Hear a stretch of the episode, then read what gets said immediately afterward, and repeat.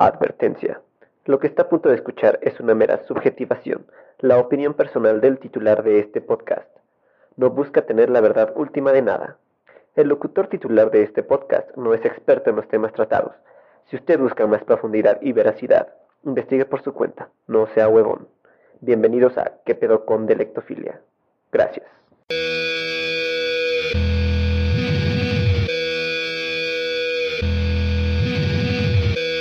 Imagínese usted el siguiente escenario.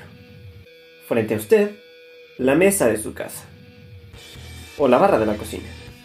O si le gusta comer en el suelo, en el suelo, como perrito. Chingue su madre.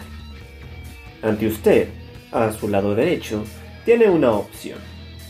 Es una hamburguesa, de esas puercas que no puede morder bien de tan grande que es. Con su buen animal muerto ahí. Carne. Porque si no es carne, no es hamburguesa. Con su jitomatito, su cebollita, su lechuguita, un poco o un montón de mayonesa y mostaza, como usted guste.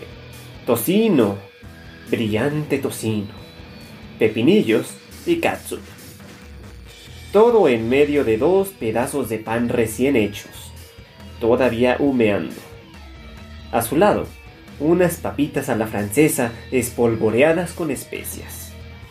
Al otro lado, en su lado izquierdo, tiene otra opción. Es una coloreada ensalada que consta de fresa, lechuga, calabaza, pepino, zanahoria, tomates cherry, de esos pequeños, y un poco de pollo. Todo bañado en un buen aderezo medio ácido y de color blanco. ¿Cuál elegiría usted?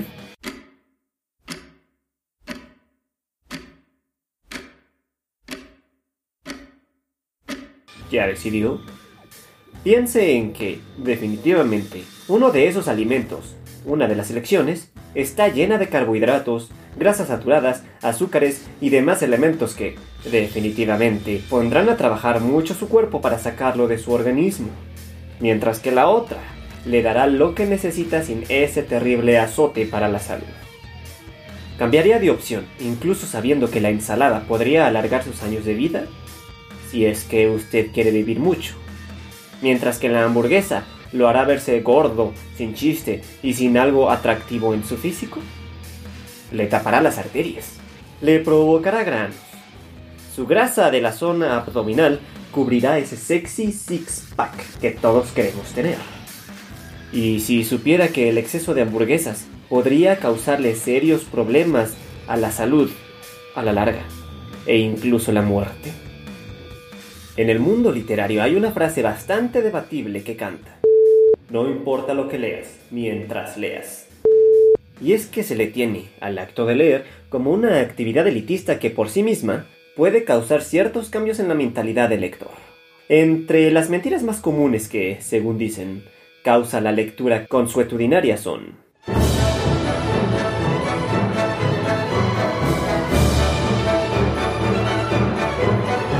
que te vas a volver mejor persona o que te va a volver más inteligente. Que tiene muchas más ventajas sobre otras actividades como jugar videojuegos. Que cualquiera puede hacerlo. Que si no lo haces, estás bien, güey. Y que por gente como tú, México está como está.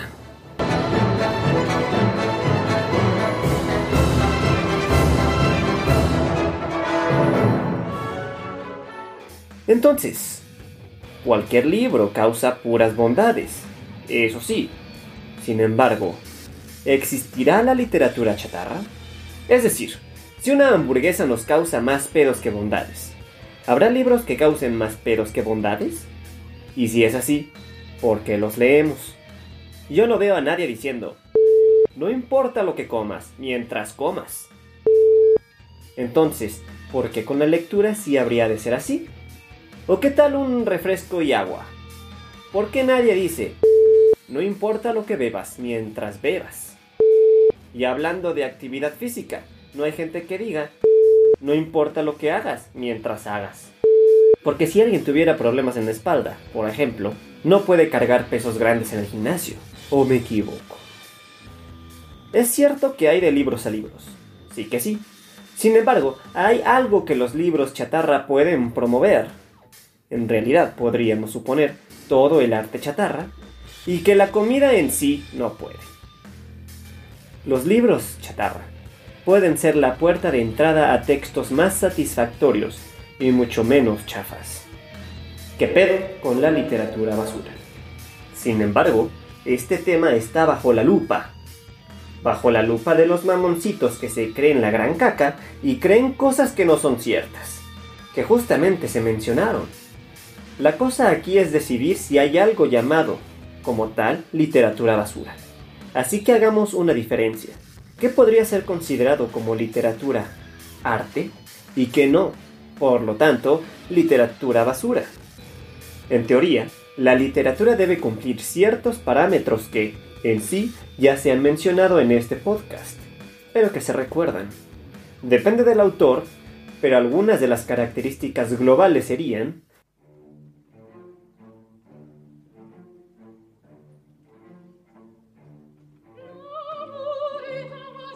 belleza literaria, o sea, que lo que se lea sea bonito, que las palabras y el ritmo sea algo remarcable. Perdurabilidad.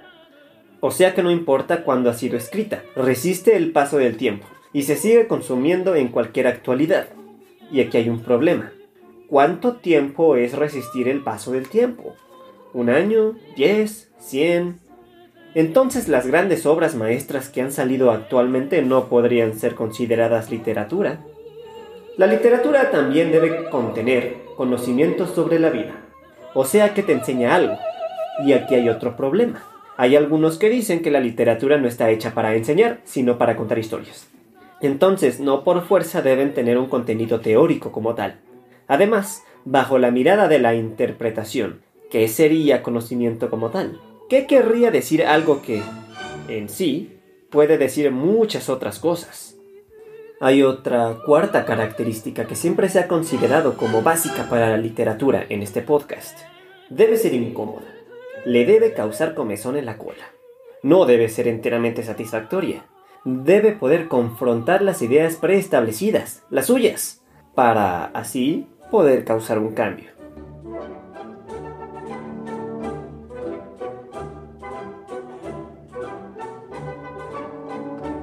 Justamente por eso la literatura no nos vuelve más inteligentes ni mejores personas. Porque si al leer quedamos igual, eso podría decir que nuestras ideas eran muy fuertes. Y que eso demuestra que éramos muy inteligentes ya. O podríamos modificar nuestras ideas preconcebidas, que también sería señal de inteligencia, por estar proclive al cambio y a la regeneración de nuevos paradigmas mentales. Está difícil este pedo, ¿eh? ¿A poco no? Tomando en cuenta esta breve conceptualización, la literatura basura sería aquella que no cumple con estas expectativas, pero como siempre, esto no puede quedar claro sin ejemplos. Así que vamos a ver. ¿Qué tendrán de diferencia el mundo mágico de Tolkien con el mundo mágico de Rowling? ¿Por qué El Señor de los Anillos sería mejor que Harry Potter si ambos han marcado un parteaguas tanto en la literatura como en el mundo cinematográfico? ¿Qué hace que sean Lovecraft y Edgar Allan Poe algo más perdurable y mentalmente más terrible y horroroso que Stephen King? ¿Qué tendrían de mejor las conspiraciones secretas del péndulo de Foucault que la de la isla de Asa Advik? Porque Neil Gaiman sería soberbio contra Brandon Mull.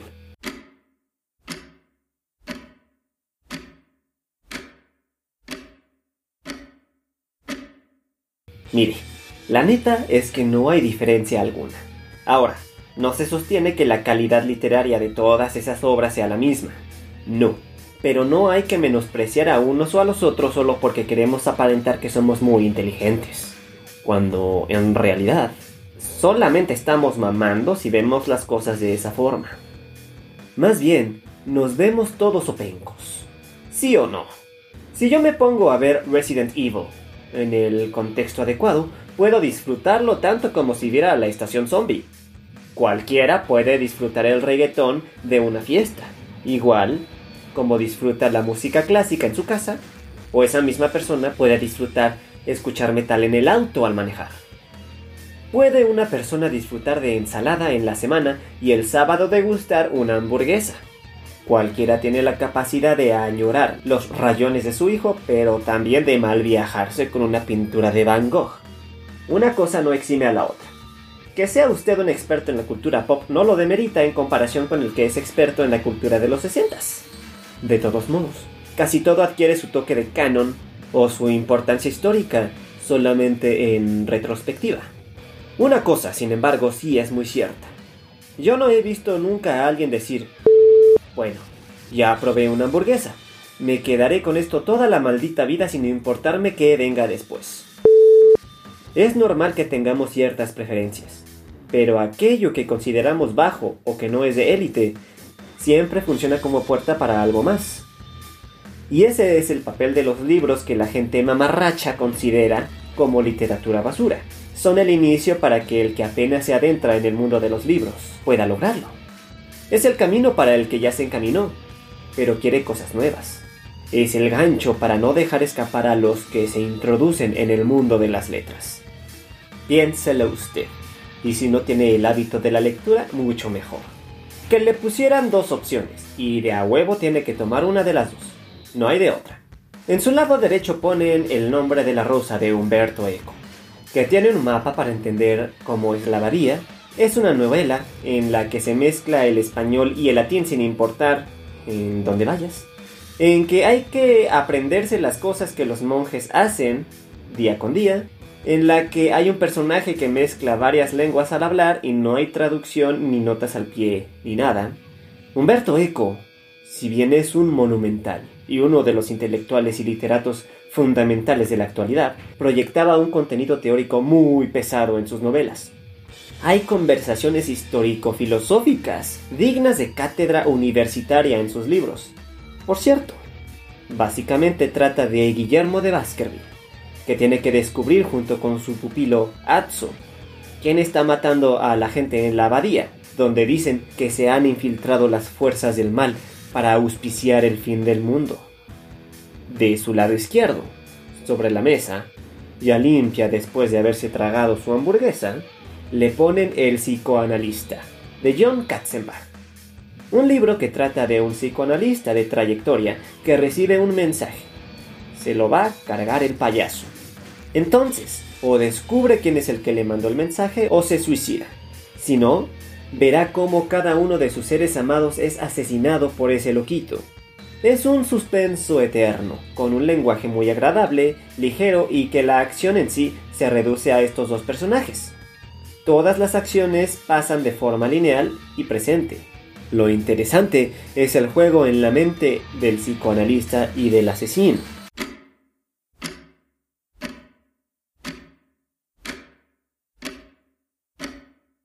Ni siquiera le voy a preguntar.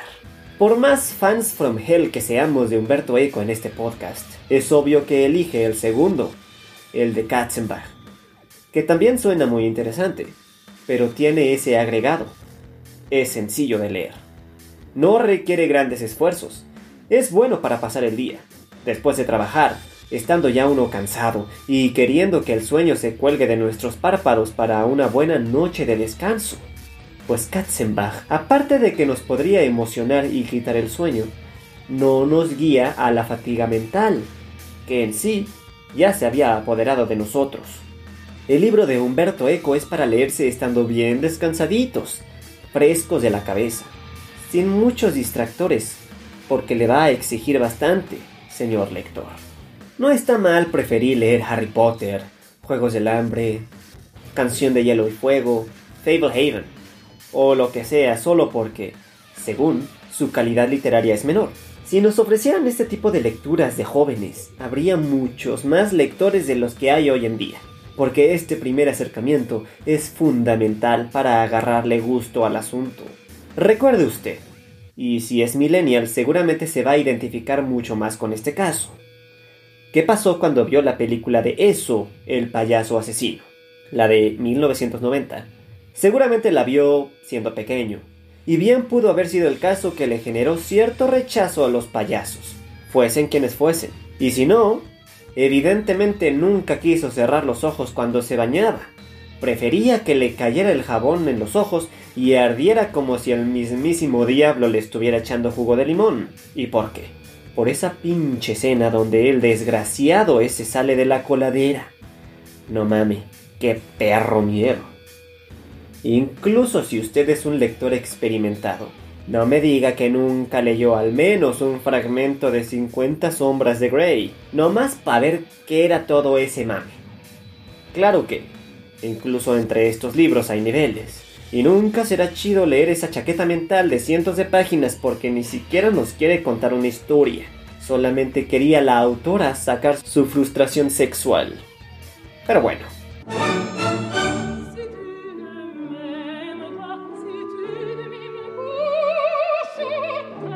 Lo interesante con estos libros es que son la clave, la llave a otros mundos más complejos y trabajados que exijan más al lector.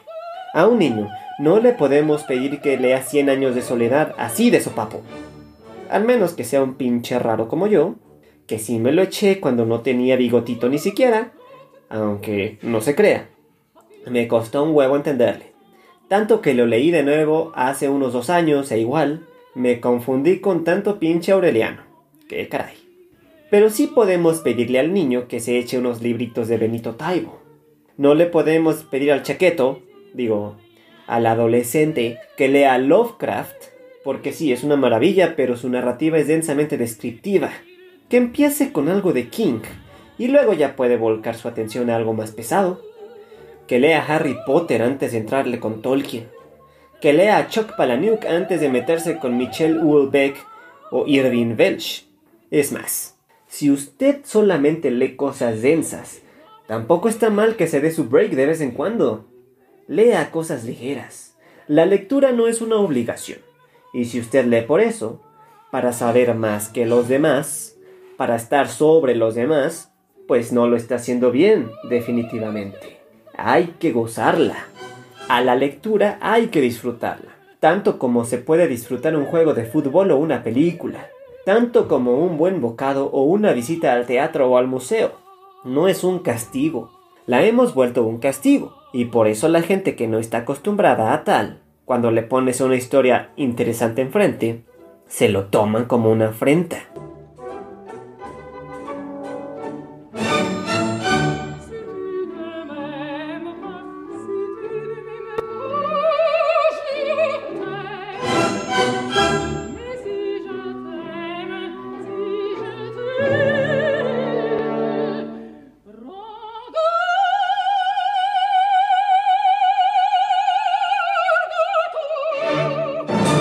Embargo, usted imagínese al niño o a la niña con la ilusión de recibir su carta de Howard.